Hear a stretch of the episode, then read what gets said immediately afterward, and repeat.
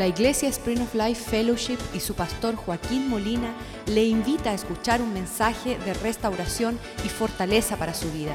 Sea parte de la visión Cambiando el Mundo.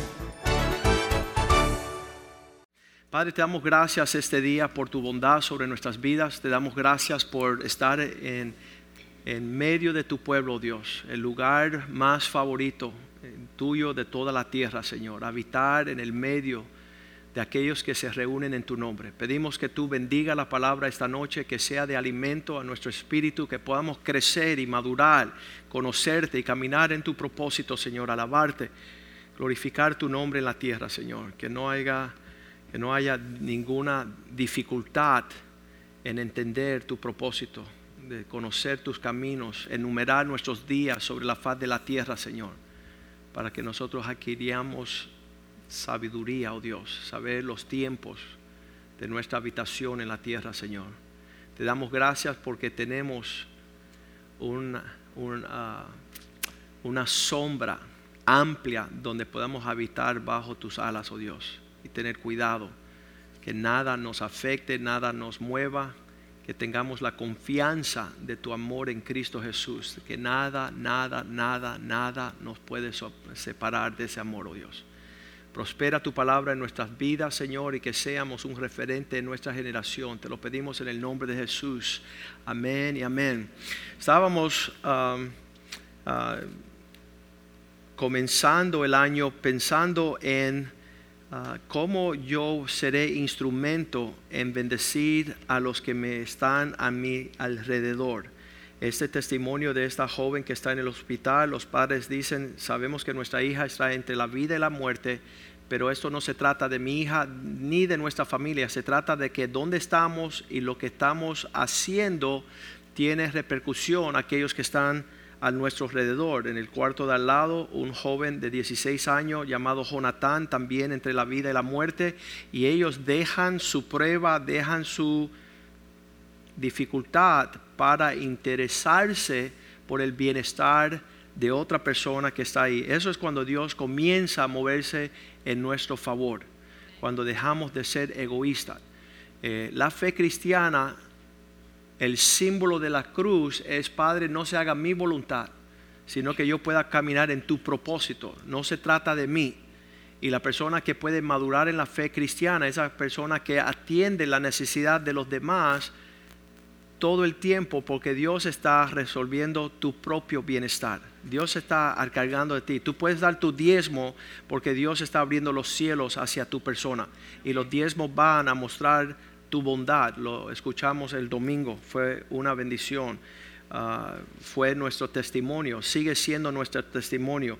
Lo que dice el pastor GF, nunca vamos a poder estar Dios no va a estar endeudado con nosotros en el sentido de que todo lo que nosotros damos, Él va a buscar la capacidad que nosotros seamos más generosos.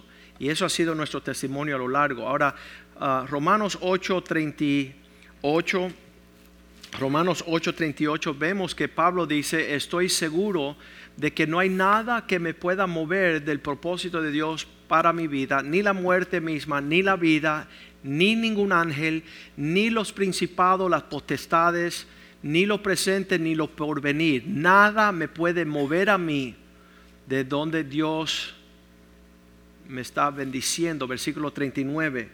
Ni las cosas altas, ni las cosas profundas, ni lo alto, ni lo profundo, ninguna otra cosa creada. No hay creación. Nos podrá separar del amor de Dios que fue adquirido en Cristo Jesús nuestro Señor. Esa seguridad fue parte del mensaje que yo le he dado a muchas personas, incluyendo esta familia ayer. Si ustedes están donde Dios quiere que estén, hay una certeza y una seguridad que nada puede afectarles. Y todo el propósito que sucede en ese lugar es para la gloria y la alabanza de Dios, para que Dios se glorifique. Y es lo que estamos hablando ahora cuando Pablo está celebrando la alta expresión de haber alcanzado, de ser persuadido, confiado. Eso se ve en tus actitudes, tus palabras, tu comportamiento, que nada te mueve porque estás viviendo lo que Dios quiere. y puedes mirar a un león en su rostro, puedes mirar una enfermedad y tú no tienes ningún problema porque Dios está contigo. Versículo, el próximo versículo, capítulo 9, versículo 1, Pablo comienza a decir, verdad digo en Cristo, no miento, mi conciencia da testimonio. Estoy perturbado en el Espíritu Santo, me tengo tristeza, versículo 2, con gran tristeza y continuo dolor. Esas dos expresiones pueden ser bien profundos cuando están afectando tu ser y eso no es algo que se puede disimular.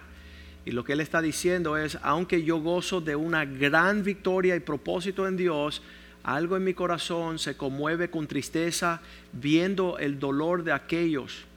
Vamos a leer el versículo 3, que se han dejado porque desearía yo mismo ser un perdido un anatema, separado de Cristo, desconectado,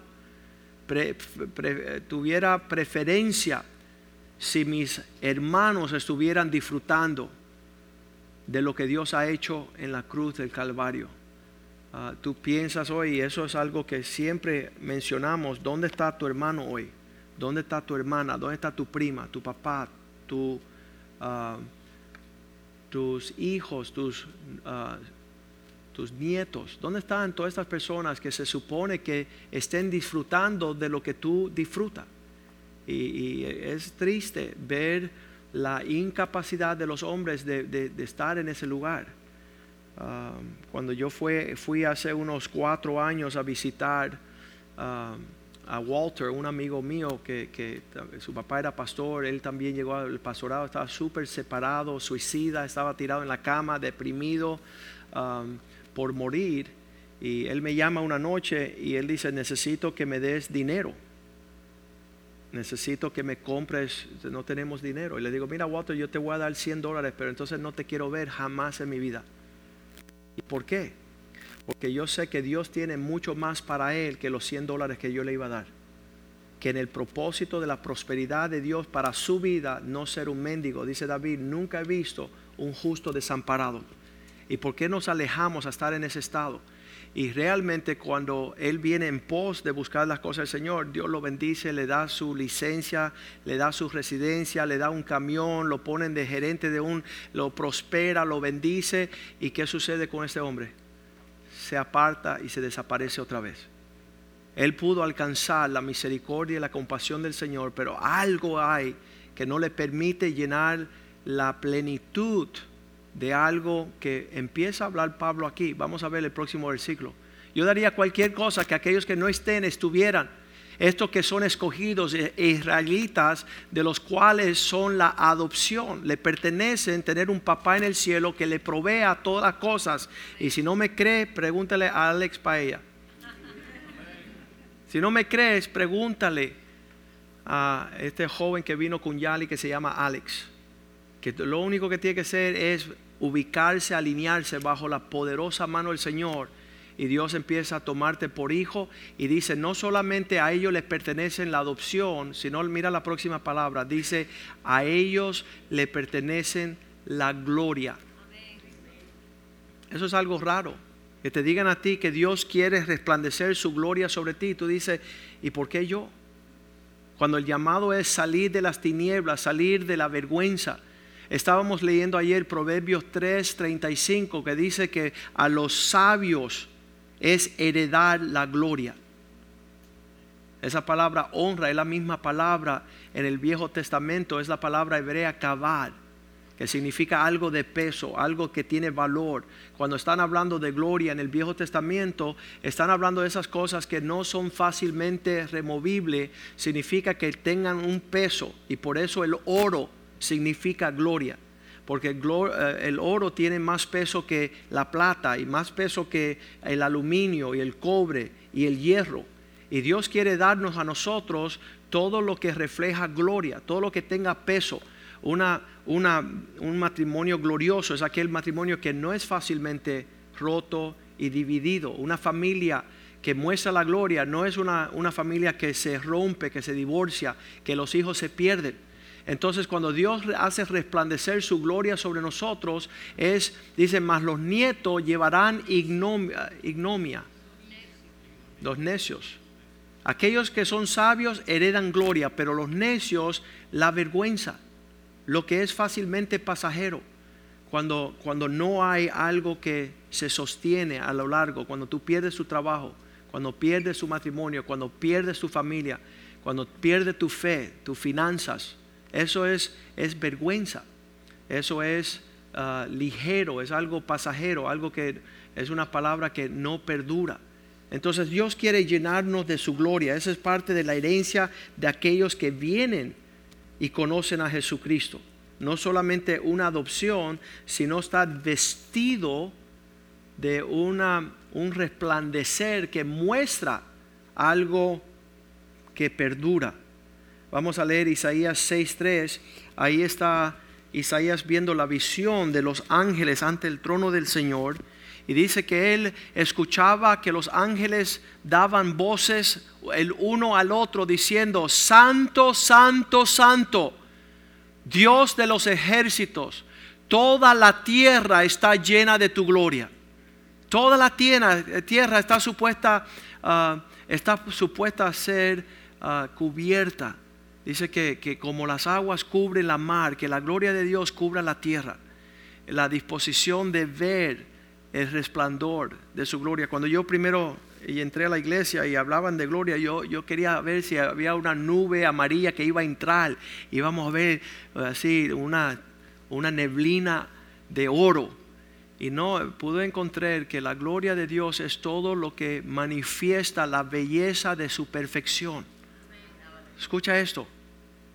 Todo lo que manifiesta, lo que se deja ver de la belleza de la perfección de Dios, cuando tú ves una, un ser humano hacer lo que Dios quiere que él haga o que ella haga, tú ves una persona llena de la perfección, de la belleza del Señor. Y cuando ves una persona que está en, viviendo contrario, él le había dicho el día que resucitó a Lázaro, le decía que si ellos eh, pudiesen ver, si, dice, si, si, ustedes creyeren, pudiesen ver la gloria de Dios. Si pueden caminar en mi propósito, va a ver la belleza de mi perfección en sus vidas. Entonces ahí, cuando estaban escuchando esas palabras, decía Moisés, ok Señor, ya que tú quieres llevar todo este pueblo para que visiten tu gloria, muéstrame un poquito para yo verla. Y en Éxodo 33, versículo 18, Él le dice esas palabras. Señor, muéstrame el resplendor de tu gloria. Éxodo 33, 18. Tú le puedes pedir al Señor también. Él entonces dijo, te ruego que me muestre tu gloria. Esa es la oración que tenemos que hacer. Señor, muéstrame no mi gloria, no me muestre mi poder, mi habilidad, mis palabras, mi inteligencia. Todo eso lo doy por basura, por ver que lo que tú quieres hacer en mi vida, en la vida de Joaquín Molina. Que las personas no vean mi astucia, mi habilidad, ah, que puedan ver la manifestación de la belleza de su perfección en mi vida. Y muchas personas han visto la gloria de Dios a la medida que yo he decidido no seguir mis propios planes, mis propios deseos, mis propios quehaceres. Señor, te ruego que me muestre tu gloria. ¿Cuál es la gloria que Él le muestra a Moisés? Versículo 19 y él respondió, yo haré pasar, pasar mi gloria, mi bien delante de tu rostro. Todo lo bueno que tengo para ti, esa es la gloria del Señor. Toda la altura de mi propósito en esta tierra sobre tu vida, eso es. Y proclamaré para que el nombre de Jehová esté delante de ti. Y voy a expresar mi misericordia del que tenga misericordia y seré clemente para con aquel que seré clemente es una cosa bien ah, tenebrosa en el sentido de, es, una, es un desafío decirle al Señor, Señor, vísteme de tu gloria, vísteme de tu poder, de lo que tú eres capaz de hacer en mi vida. Cuando estamos viendo la familia Medieros, están viendo la gloria del Señor. Están viendo sus hijos. No, no, eso no lo hace el hombre, no lo hace el psiquiatra, no lo hace el conocedor, el gran artífice, sino es la persona que, que pueda tener una visitación de su gloria. Lo vemos en la expresión de David, Salmo 19.1, cuando él dice, Señor, toda todos los cielos declaran la gloria de Dios. Los cielos cuentan la gloria de Dios. E imagínense los seres humanos que están abrumados y están diciendo, Señor, no sé si tú puedes lograr esto. Y Él dice, levanta tus ojos. Levantas tus ojos a mi creación, porque ellos cuentan la gloria mía. El firmamento anuncia la obra de sus manos. Dios es capaz de hacer cosas mucho por encima de lo que podamos pensar o soñar. Y eso es, eso es la pertenencia, la herencia de aquellos que están allá afuera sin conocer, están buscando la gloria de este mundo. Están buscando, ah, y, y, Satanás astuto en su forma de actuar. Si vemos Mateo capítulo 4, versículo 8, vemos que Satanás toma a Jesús y le muestra todos los reinos de, la tierra Dice, otra vez le llevó el diablo a un monte muy alto. ¿Sabes lo que le digo a las personas? ¿Dónde te está llevando Satanás? Él quiere ser tu guía turístico. Dice que lo llevó a un monte muy alto, te quiere dar un trabajo de mucha, de mucha reputación, te quiere llevar para que tú veas algo. Y le mostró todos los reinos del mundo y la gloria de ellos. ¿Por qué le estaba mostrando él la gloria de este mundo? Porque se la estaba ofreciendo queriendo que Cristo cambiara la gloria de Dios por la gloria de este mundo.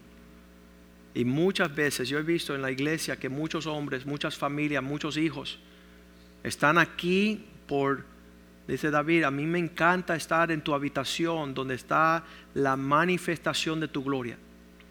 Me encanta estar en, las cosas del Señor porque ahí puedo ver cosas mucho más grandes de lo que el mundo tiene para mí. Y muchos padres secretamente están llevando a sus hijos para desear la gloria de este mundo y no la gloria del Señor. La gloria de este mundo, dice la Biblia, es pasajera, pero la gloria de Dios permanece para siempre. Todo lo que hacemos en el propósito de Dios tiene un propósito largo plazo. Una mujer decidió pagar 700 mil dólares por un caballo escucha bien, 700 mil dólares, casi un millón de dólares por un caballo. Al rato ya murió el caballo, ¿verdad? Esa gloria pasa porque los caballos no viven para siempre. Y ella me decía, no sé cómo me voy a parar delante de Dios a explicar que ese dinero que Él me había dado para hacer algo eterno, yo hice algo pasajero. Yo lo invertí en algo que no tiene promesa a término largo. Satanás tiene astucia. Versículo 9, él decía, si tú me, te postra, si tú te postra, le dijo, esto te daré, te daré la gloria del Señor si tú postrado me adoras, si tú vienes debajo de mí. Eh, hace unos años vino un hombre y dice, ah, dice, tú no sabes que yo tengo un imperio que yo he levantado. Y le dije, no, tú no tienes un imperio, Satanás te ha engañado completamente, porque en 10 años ese imperio lo tienes que soltar y te quedaste sin nada para la eternidad, no atesoraste en las cosas que son eternas en el Señor. Entonces el llamado de nosotros es llenarnos de la gloria del Señor para manifestar su nombre y su poder a las generaciones. Pablo decía en el Nuevo Testamento en 1 Corintios 10:31, cualquier cosa que hagamos, en todo lo que vamos a hacer sobre la tierra, si pues están comiendo algo, digan gloria a Dios. Cada vez que estoy sentando comiéndome una, una comida rica, digo, Señor, ¿sabes qué? Tú eres un Dios bueno. Estoy viendo tu bondad. La gloria de Dios estoy viendo. Estoy en el propósito de Dios. No estoy lejos, no estoy, no estoy lejos de una buena cena, una buena provisión, sea café, sea leche. Todo lo hacemos. ¿Quiénes somos nosotros para disfrutar una buena comida, un buen almuerzo, un, buen desayuno. Dice, todo lo que hagas, si coméis o bebéis o, o hacéis cualquier otra cosa, hacerlo todo para la gloria de Dios. Que se muestre lo lindo que Dios es con usted. ¿Y qué es lo que está sucediendo muchas veces en nuestra vida? Nos estamos quejando mira este esposo que me diste, mira esta esposa que me diste, mira esta familia, mira mis hijos, mira ah, trabajo y todo lo estamos echando a la borda. Cuando tenemos que decir, Señor, gracias por derramar tu gloria sobre mi vida. Gracias que yo estoy siendo transformado. Vamos a leerlo en 2 Corintios capítulo 3, versículo 18. Dice que nosotros ya que conocemos, mirando a descubierto como en un espejo el reflejo de la gloria del Señor, ya que vimos a Cristo en toda su gloria, vamos a ser transformados de gloria en gloria hasta su misma imagen por el Espíritu Santo del Señor. Que toda, todo aspecto de tu vida esté mostrando la bondad del Señor, un llamado ah, de, más peso, más excelente. Mis palabras antes de conocer a Cristo no tenían nada de gloria cuando estaban los sumos sacerdotes en el Viejo Testamento y sus hijos viviendo en rebeldía, desobediencia, buscando usurpar el orden del Señor, dice que nació a su familia el fruto de esa actitud. Y cuando Dios le dijo, ¿qué, nombre le vamos a poner a esa descendencia? Le dijo, pónganle Icabod. ¿Qué significa Icabod? Sin gloria. Se fue la gloria. No hay nada más triste que cuando la gloria se va de la vida o la familia, el matrimonio, las finanzas de un hombre, porque es la herencia que Dios tiene para nosotros. No la entendemos. A, nosotros, yo no, yo no tuve mi abuelo que decía, Joaquín, vete a vivir para la gloria del Señor. Esas no eran las conversaciones. Mis tíos nunca hablaron de alcanzar la expresión de la gloria del Señor. Mis primos hoy día no conocen la gloria del Señor. Ellos viven para la gloria de este mundo para su propia gloria, para su propio bienestar. Y esas cosas son ligeras y pasajeras. Es el peso de la palabra del Señor, es que los cielos y la tierra pasará, su palabra nunca pasará. Y yo no hablaba esas palabras, yo hablaba palabras feas, palabras vulgaridades, obscenidades. Estaba hablando palabras que no tenían promesa. ¿Cuánta, promesa tiene una mentira? ¿Alguien sabe? ¿Cuánto perdura? no perdura para nada. Y eso es lo que llenaba nuestro corazón y nuestras vidas. No había promesa, no había pacto, no habían palabras que permanecen a largo plazo. Y entonces hoy está llena nuestra, nuestro corazón y nuestra boca de que nuestro sí es, es sí. ¿Y qué es eso? Eso es la gloria del Señor. Mis hijos desde una edad de cuatro o cinco años decían, papá, que tú sí sea sí y tú no sea no. Ya que tú lo prometiste, tú lo tienes que cumplir, porque tu vida tiene que manifestar la gloria del Señor en tus palabras. Y si andamos mintiendo y nuestro sí es no y nuestro no es sí, eso dice la Biblia en Mateo 5:37, que proviene del mismo infierno. Y en el infierno no hay gloria. En el infierno hay, hay tinieblas. Dice, pero que sea vuestro hablar sí, sí ¿Quién es la persona? Uno de los hombres que llegan acá el lunes por la noche dice, pastor, todas mis palabras eran mentiras. Tuve que ir a pedirle perdón a mi esposa que los últimos seis años que llevaba casada con ella, todo lo que le había dicho era mentira. Y ahora es un hombre transformado, su sí es sí, su no es no, tiene palabra, tiene base. Eso se llama la gloria de Dios. Eso, eso se, puede, se puede imitar a Cristo en manifestar, dice la palabra de Dios que um, Juan 1.14, que aquel hijo que vino estaba lleno. Dice, y aquel verbo fue hecho carne, habitó entre nosotros y vimos su gloria.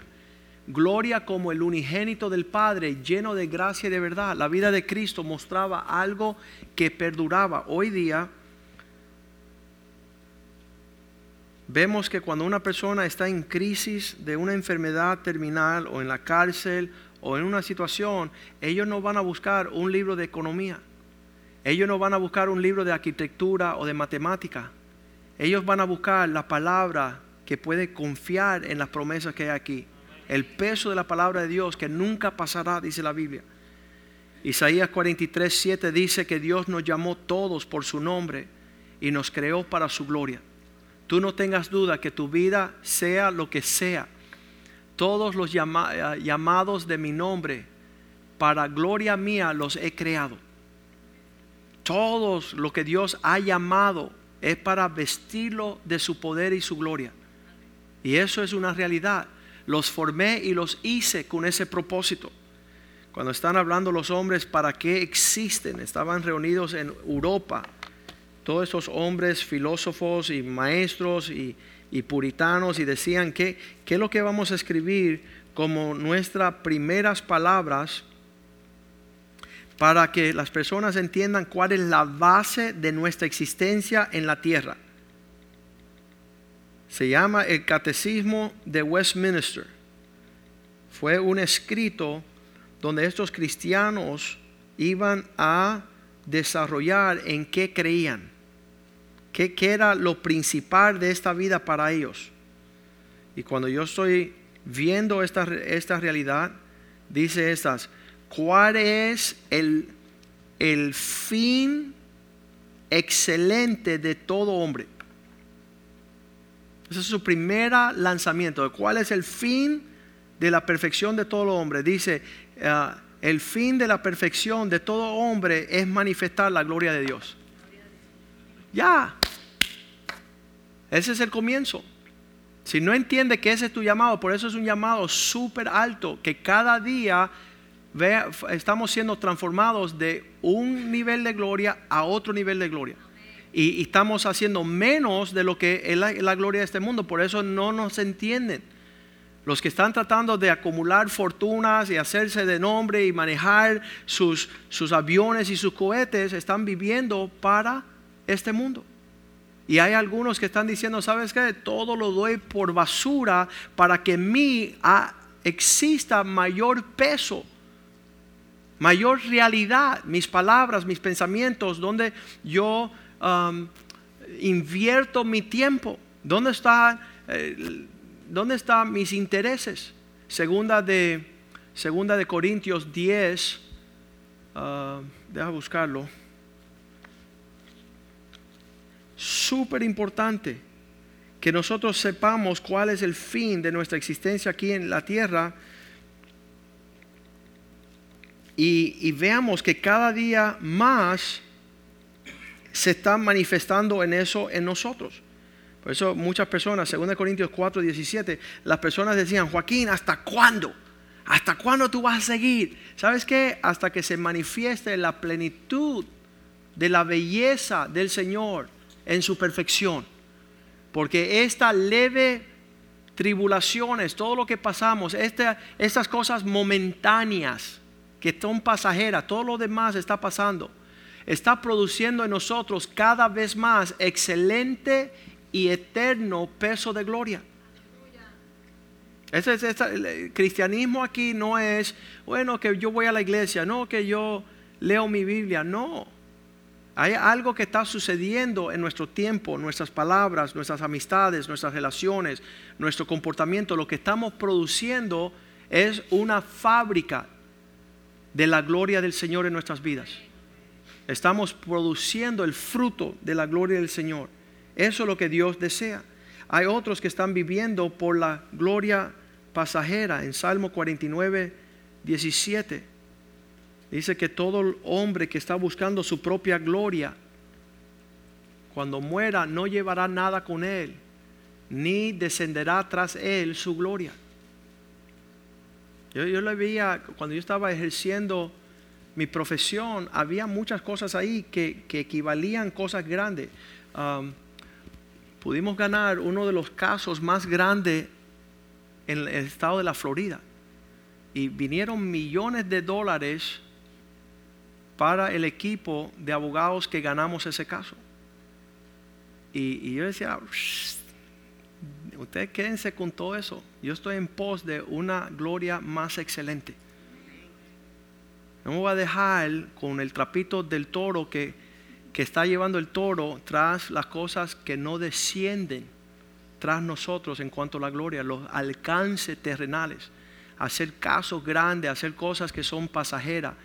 Hay una retribución económica y monetaria, pero hay algo que no se puede comprar con dinero. Hay algo más excelente. Y nuestra vista tiene que estar en esa realidad. Hay personas que piensan que somos locos. Pero a ellos le decimos en primera de Pedro 1:24 que toda carne es como la hierba del canto, que cuando sale el sol pierde todo su encanto. Porque toda carne es como hierba y toda la gloria del hombre como flor de la hierba. La hierba se seca y la flor se cae, deja de existir. Entonces tenemos que tenerla claro. Um, para muchas personas todo esto es bien problemático. Vemos uh, en el libro de los hechos habían hombres que querían transar con su dinero a comprarle el poder del Espíritu Santo, comercial con las cosas del Señor. Dice, perezca tú y tu dinero que tú pensaste. alguien te engañó a ti. Que tú estás viendo una forma de tener una ganancia personal. Y también un esposo y una esposa dice, mira, no vamos a declarar lo que está sucediendo, vendimos la propiedad, pero vamos a quedarnos con la mitad y no vamos a entregar. Y ellos estaban con su traquimaña. Y qué triste, qué triste que estaban, ah, estaban distorsionando. En vez, dice la Biblia, en vez de buscar la gloria del Señor, están buscando los intereses de su vientre y se hacen enemigos del propósito de Dios. Romanos 1:23 dice que la ira de Dios viene contra el hombre, porque en vez de buscar la gloria de Dios, está buscando, dice, cambiaron la gloria de Dios incorruptible, semejanza en semejanza de imagen de hombre, corruptible. Ellos buscaban otra, otra manifestación de la belleza aquí terrenal. Y, y realmente Dios quiere que nosotros, y estamos en camino a esa realidad, que cada vez más las personas puedan ver nuestro compromiso, nuestra dedicación. Romanos 3:23 dice que cada vez que pecamos, no alcanzamos la gloria del Señor. Tú sabes lo que habla eso. Cuando un hombre decide levantarse, apartarse y separarse, hacer las cosas como Dios manda, en vez de ver la manifestación de la perfección y belleza del Señor, lo que se ve es algo feo. Por cuanto todos pecaron, están destituidos, no alcanzaron la gloria de Dios. Y cada vez que nosotros tenemos la capacidad de obedecer a Dios y hacer lo que Él está pidiendo de nosotros, lo que vemos es la gloria del Señor. No estamos destituidos, somos investidos, estamos ah, vestidos de la gloria del Señor como José, que su papá le dio el, cubrirse delante de sus hermanos. Ellos veían la hermosura de su papá que estaba sobre su vida. Y eso es lo que Dios quiere hacer para nosotros. Ese es el, tema de Romanos 8:28 que dice que todas las cosas obran para bien para aquellos que son llamados según su propósito. ¿Cuál es el propósito de Dios? Que se vea la gloria del Señor. Cuando hay una, prueba, una dificultad, ahí es donde se ve la claridad. Um, terciopelo se llama el... Es una, es una tela negra, ¿verdad? Entonces, todo lo que está sucediendo en nuestra vida, que, dice la gente, ¿y, qué ¿y por qué le está sucediendo eso? Es para que los diamantes, la gloria del Señor, se vea más fuerte. Entonces, uno no tiene que decir, bueno, ¿dónde está Dios? Dios está. Y el terciopelo son los, las situaciones y los problemas, las dificultades que muestra tu sonrisa y la gente dice, wait a second, esa es la gloria de Dios. Porque eso es imposible vivir en esa paz y ese gozo en el medio de esa tribulación. Y entonces esa es nuestra vida. Dios le bendiga. Vamos a ponernos de pies esta noche y llamar a los ujieres que vengan para la Santa Cena. Sabes, digan como Moisés, Señor, muéstrame tu gloria. Que mi vida esté llena de tu gloria. Que todos mis propósitos y mis caminos puedan resplandecer la belleza la belleza de tu gloria sobre mi vida. Primera de eh, Pedro 5.1 dice, yo como anciano os exhorto, yo también con ellos soy testigo de los padecimientos de Cristo, que soy también partícipe de la gloria que será revelada. La gloria que se va a ver en el medio de nuestras vidas. Versículo 2